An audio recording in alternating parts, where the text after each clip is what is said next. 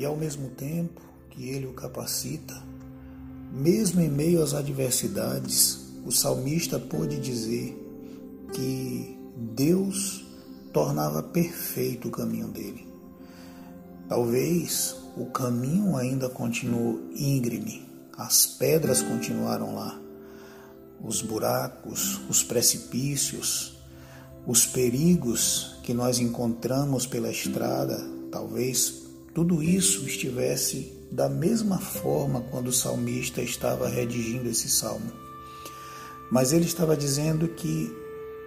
ele, o próprio Deus, tornou perfeito o seu caminho, não porque as circunstâncias em redor mudaram,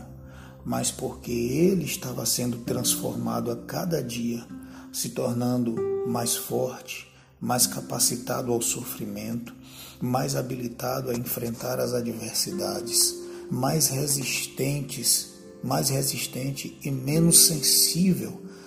às, aos ataques, aos embates que tanto têm derrotado pessoas e levado pessoas a desistirem no meio da caminhada. O salmista aqui está dizendo